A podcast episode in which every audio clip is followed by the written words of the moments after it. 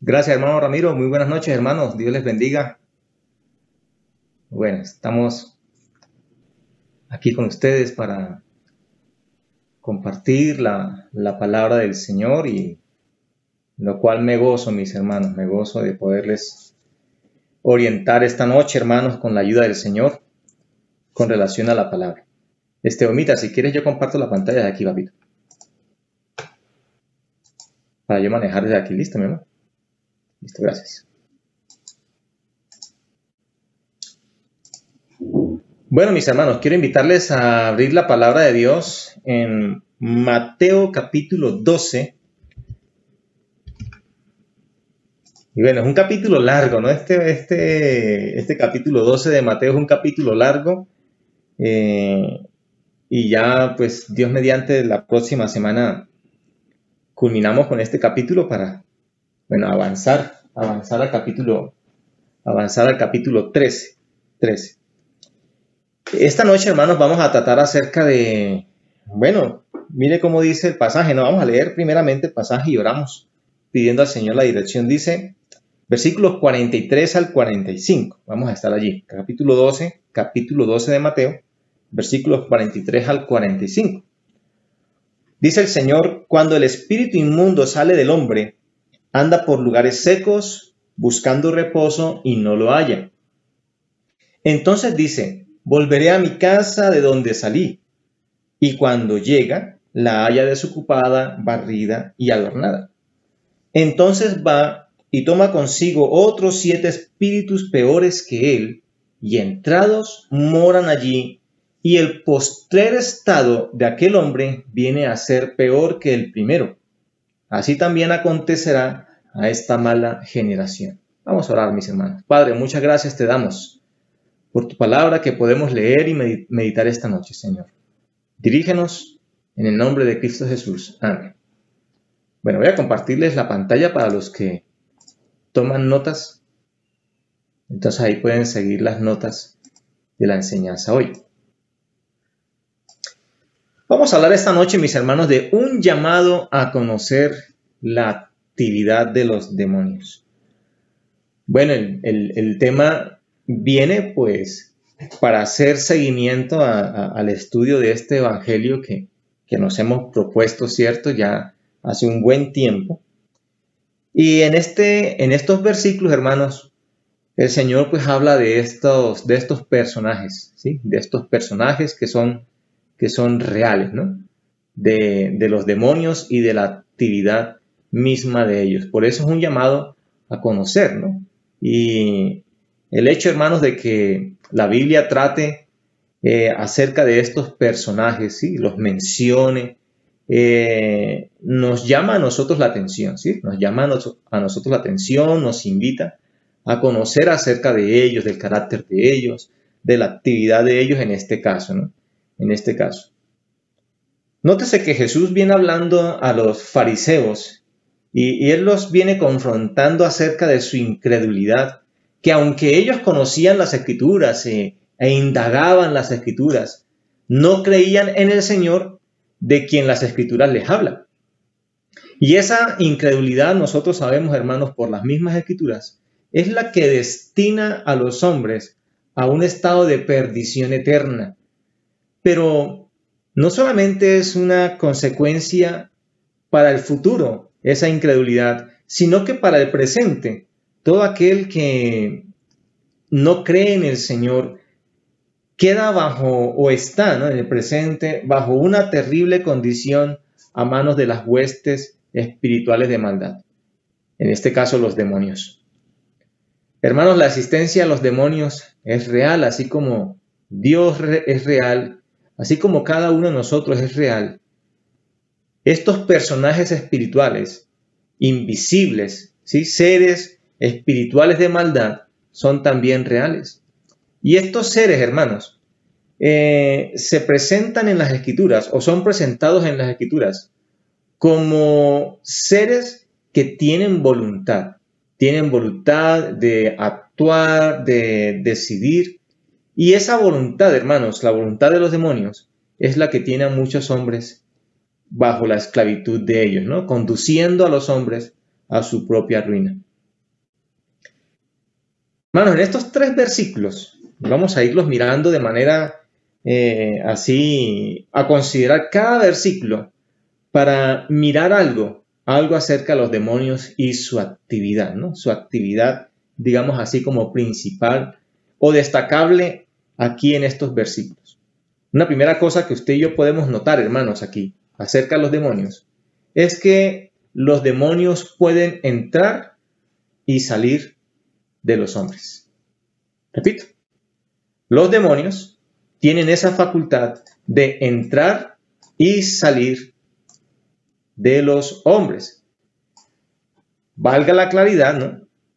Que el contexto de esto, hermanos, es que el Señor está hablando a aquellos incrédulos, a hombres incrédulos impíos. Entonces, bajo ese contexto, bajo esa condición de algunos hombres, se presenta esta actividad de los demonios, que ellos pueden entrar y salir del hombre. Esto lo encontramos en el versículo 43, ¿sí? Vamos nuevamente al versículo 43 y leamos allí juntos. Usted lee en su casa y yo leo a favor de ustedes.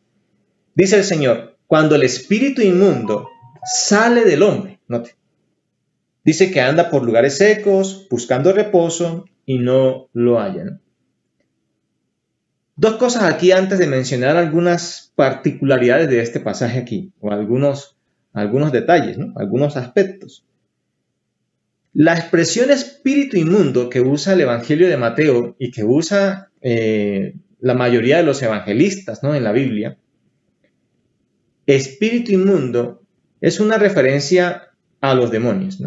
La palabra inmundo, la palabra inmundo hace referencia a algo que es impuro y de alguna manera también lo relaciona con lo demoníaco, con lo maligno la expresión inmundo y ligada ahí a espíritu, ¿no? Espíritu inmundo, está haciendo referencia a un agente, a, una, a un agente, a un ser espiritual, a la vez, obviamente, invisible, ¿sí? Por, por ende, invisible, un agente destructor de Satanás. Es decir, uno que está al servicio de Satanás, un espíritu, un ser invisible que está al servicio de Satanás para, para destruir. El otro término que nosotros, o que quiero que miremos antes de, mencionar algunos aspectos, es el verbo que aparece allí haciendo relación a estos espíritus inmundos. Dice que sale, sale. Y pues de manera clara, nosotros podemos entender o mirar que si sale es porque en algún momento que entró, ¿cierto?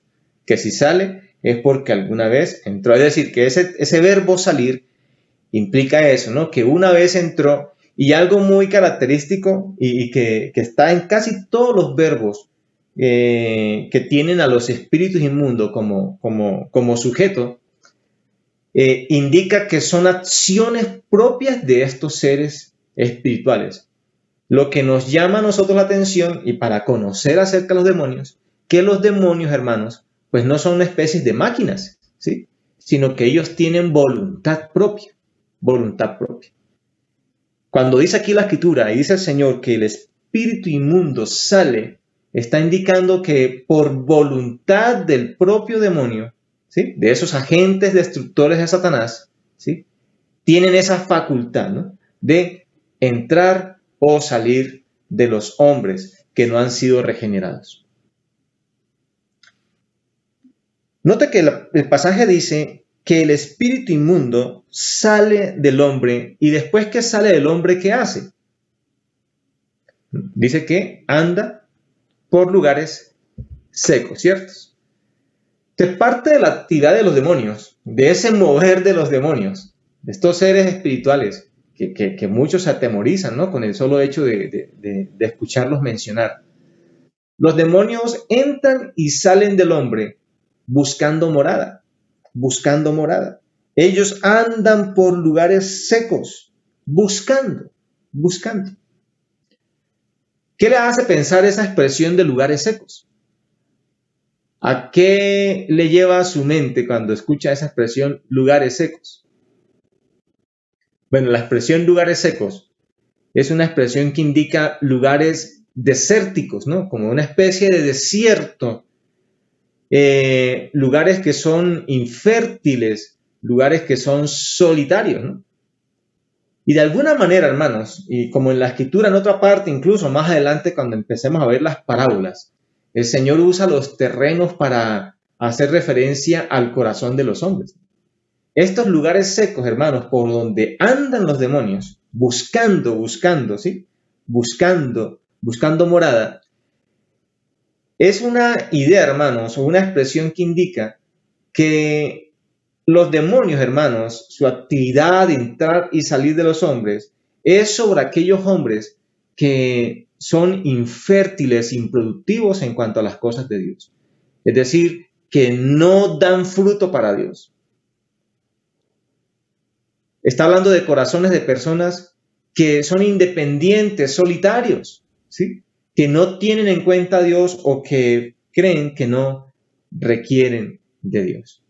Y es precisamente estos corazones que buscan habitar los seres, y las huestes espirituales de maldad, estos seres espirituales inmundos.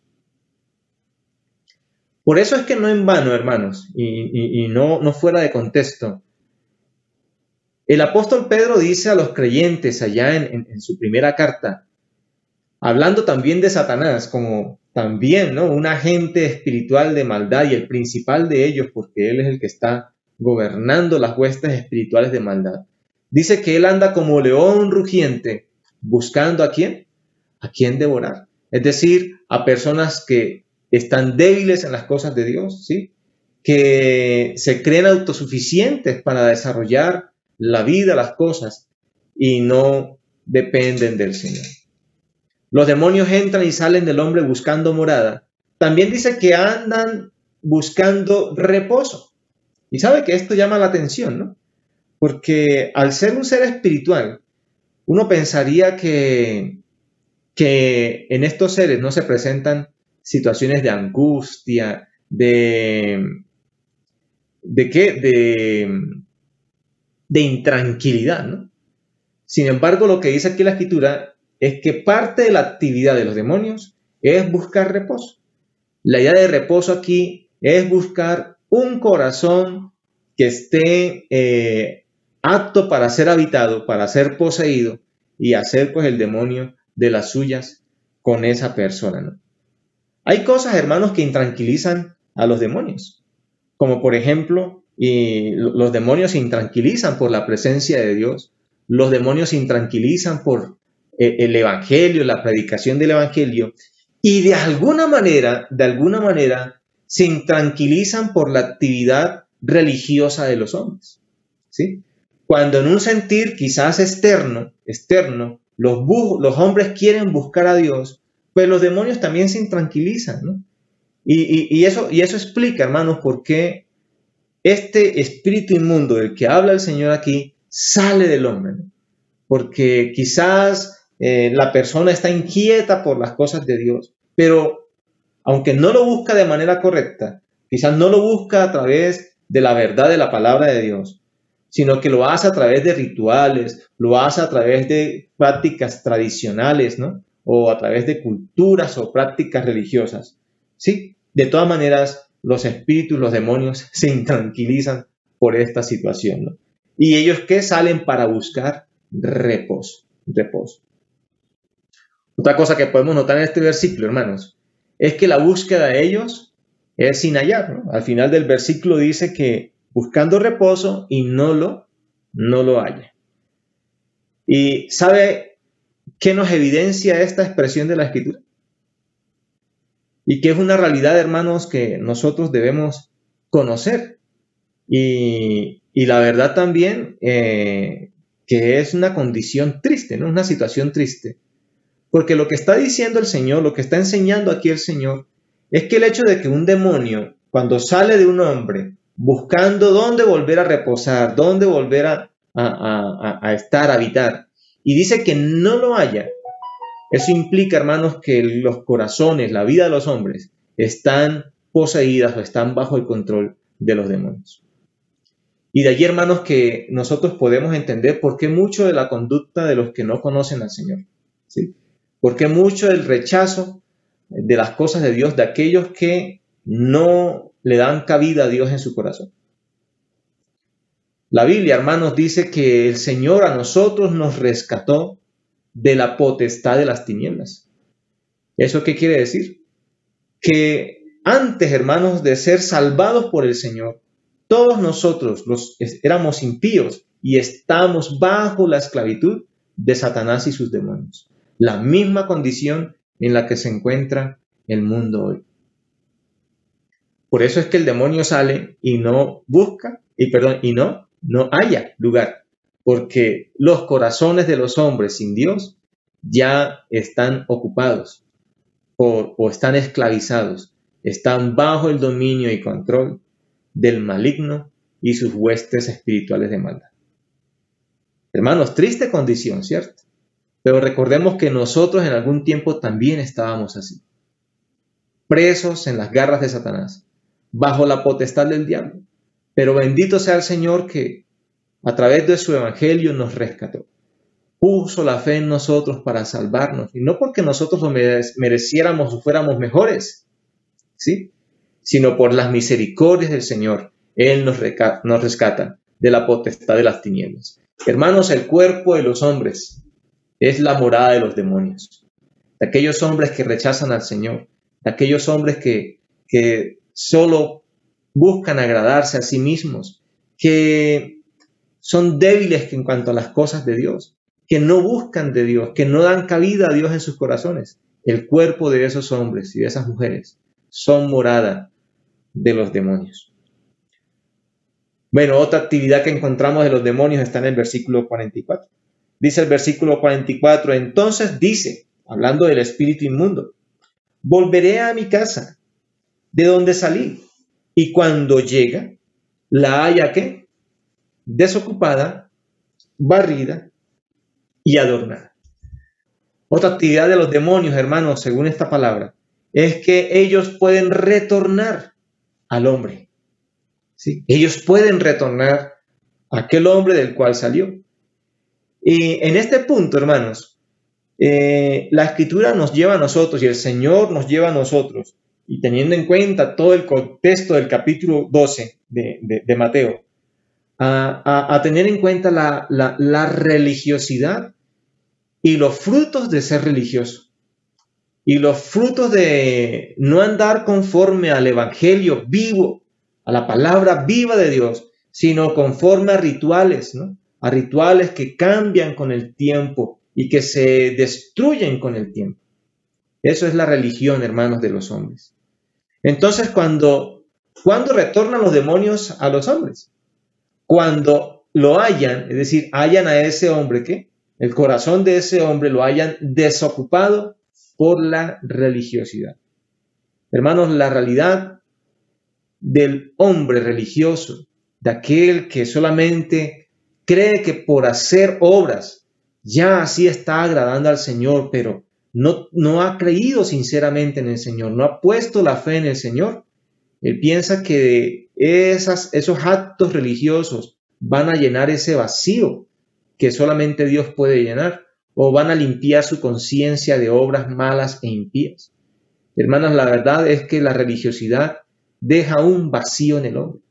Ese término desocupar que usa la escritura allí es la misma idea de algo vacío que nos dirige el pensamiento a, a reflexionar de que la religiosidad, hermanos, se enfoca en la persona en sí mismo y no se enfoca en el Dios al cual nosotros debemos adorar. ¿Sí? Muchos hermanos creen que por hacer obras de caridad, por hacer rezos, por hacer oraciones este, de manera ritual o porque de pronto tienen alguna, algún hábito eh, religioso o evangélico, creen que ya de esa manera están agradando a Dios, cuando la realidad en lo profundo del corazón de las intenciones es buscando satisfacción a sí mismos y vacíos de Dios, vacíos de Dios. Esos son los corazones que ocupan los demonios, aquellos que están vacíos y ese vacío, hermanos, la religiosidad lo deja. También la religiosidad, hermano, lo que hace es barrer, ¿no? Por eso los demonios retornan al corazón de los hombres cuando lo hayan barrido por la religiosidad. A ver, ¿cuántos de ustedes han hecho aseo a la casa? Porque mucho, ¿cierto? ¿Y qué pasa cuando solamente barremos la casa? ¿Ya quedó limpia la casa con solo barrerla? Porque eso es lo que está, ese es el término que está usando aquí la escritura, ¿no? Esa acción de coger una escoba y, y barrer la casa. A ver, ¿cómo queda la casa después de solo barrerla? ¿Queda completamente limpia?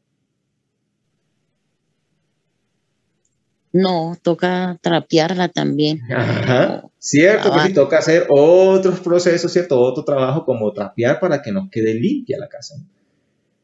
Porque el barrer, hermanos, lo que hace es limpiar de manera ¿qué? Superficial, superficial. Y eso es lo que hace la religiosidad, hermanos, en el hombre. ¿sí? Por eso el Señor está hablando a los fariseos, aquellos que nada más estaban acostumbrados a, a qué? A limpiarlo de fuera del vaso pero recuerden que por dentro estaban llenos de maldad, de rapacidad, porque estaban siendo conducidos simplemente por prácticas religiosas, rituales, y que realmente no limpiaban profundamente el corazón. Recordemos, hermanos, que lo único que purifica nuestro corazón es dar cabida al Evangelio del Señor, es dar cabida a la palabra del Señor.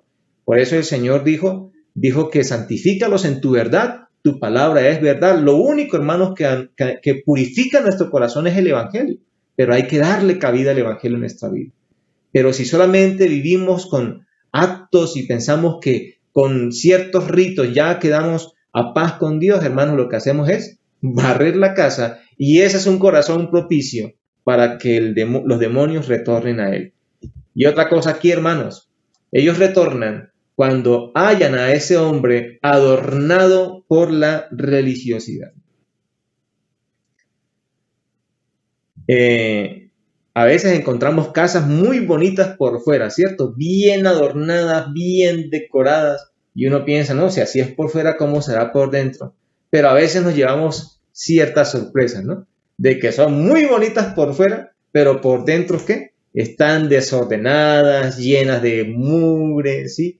Sin, sin una adecuada eh, ubicación de las cosas y nos llevamos una decepción. Hermanos, eso hace la religión también.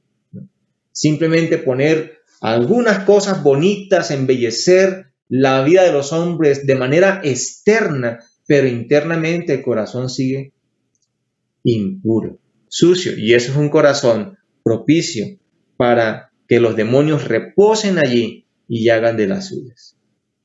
Hermanos, miren, la religiosidad no evita la actividad de los demonios, no evita la revuelta de los demonios.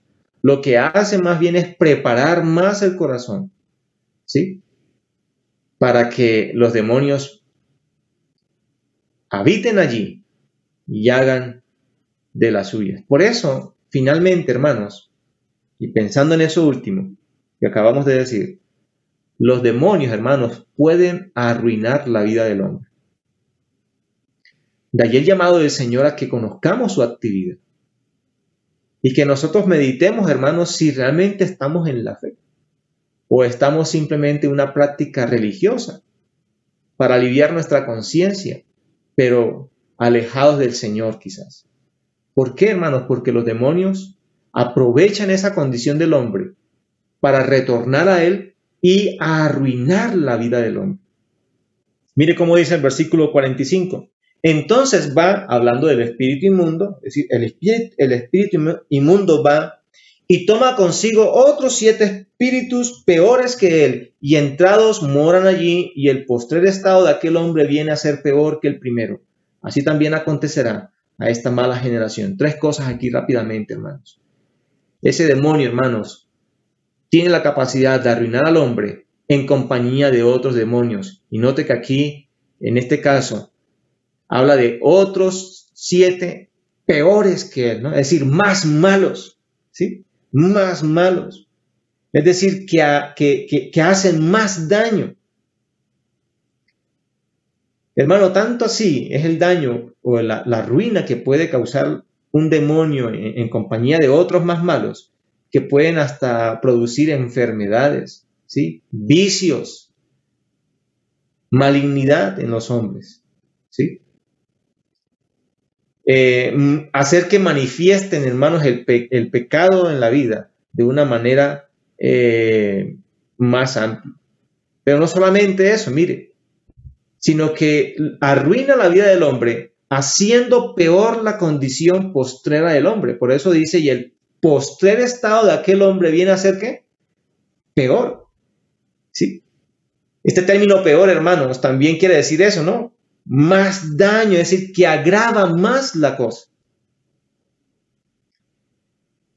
El Señor, recuerde, cuando él hablaba de la blasfemia del Espíritu y que tiene que ver mucho con la incredulidad de los hombres, el Señor establece, hermanos, que ya de por sí la incredulidad ya es algo grave en la vida del hombre.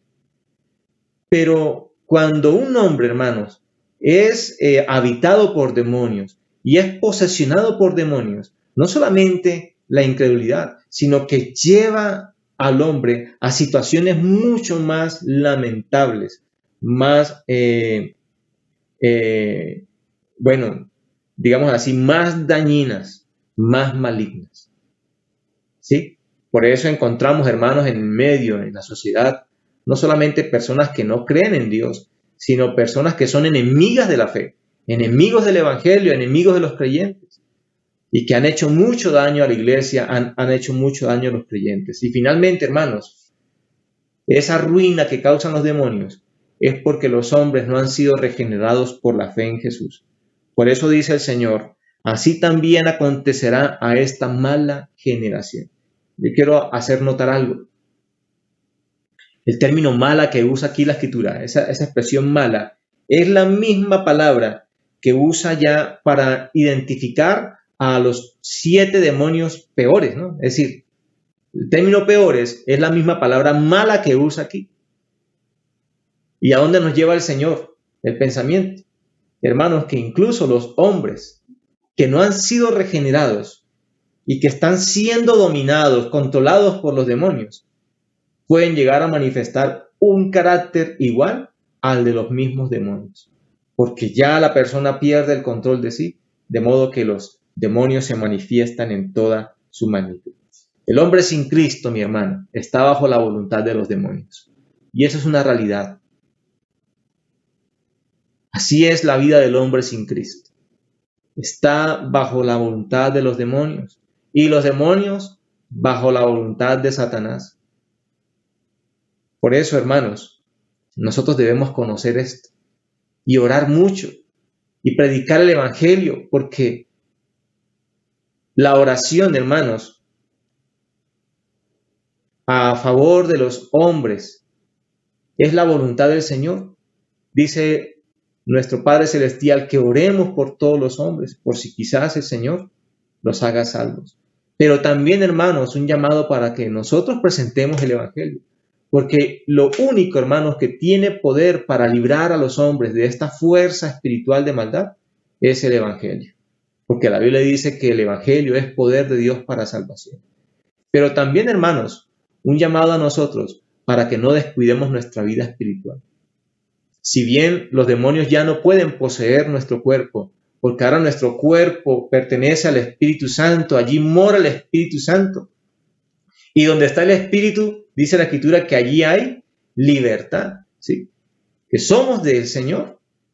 Pero sí, hermanos, si descuidamos nuestra vida espiritual, el diablo anda alrededor, sí, como león rugiente buscando a quien devorar. Es decir, el diablo sí puede causar daño al creyente si el creyente descuida su vida espiritual, si el creyente se debilita en las cosas espirituales. Hermano, termino diciendo lo siguiente. La incredulidad del hombre lo esclaviza a voluntad de los demonios. Oremos, hermanos, oremos mucho por nuestros amigos, por nuestros familiares, por nuestro país, por el mundo, por la salvación de muchos, porque Solamente, hermanos, el Señor puede librar al hombre de este poder que esclaviza a los hombres a una a, una vida que, que, va que, que irá de mal en peor siempre, hasta la misma ruina.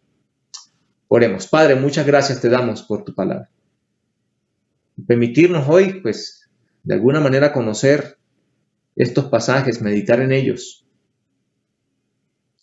Y te agradecemos, Señor, porque tu palabra dice que nosotros estábamos muertos en nuestros delitos y pecados y que andábamos conforme al príncipe de este mundo, siguiendo la corriente del príncipe de este mundo, de Satanás. Y tú, Señor, nos libraste de allí. Tú, Señor, nos pasaste del reino de las tinieblas al reino de tu amado Hijo. Y solo fue por tu misericordia, Señor. De otro modo, Señor, estaríamos aún allí, Señor, en perdición, en ruina, en una vida pecaminosa, desagradable delante de ti, Señor, incrédula. Pero gracias por Cristo, tu Hijo, Señor, quien en la cruz del Calvario derrotó todas las huestes eh, espirituales de maldad y aún el mismo diablo, Señor, quedó derrotado allí. Y en Él tenemos la misma victoria. Ayúdanos, Señor, a ser fieles, a permanecer en ti, Señor, a, a, no desfallecer en nuestra vida espiritual, a no dar lugar al diablo. Porque cualquier descuido en nuestra vida, Señor, es una oportunidad para Satanás y sus huestes de hacernos daño. Oramos también por el mundo, Señor. Porque Aprendemos, Señor, que el mundo está bajo el maligno y que solamente, Señor, tú a través de tu evangelio, Señor, los puedes librar. Oramos por nuestros familiares que están apartados de ti, Señor, que aún no han creído. Oramos por nuestros amigos, vecinos, por aquellas personas que amamos, Señor, para que tú los rescates, Señor, de las garras del diablo, de la potestad del maligno, de, las tinieblas, y compartan con nosotros, Señor, las bendiciones de pertenecer a ti, Señor. Muchas gracias, Dios. En el nombre de Cristo Jesús. Amén y amén.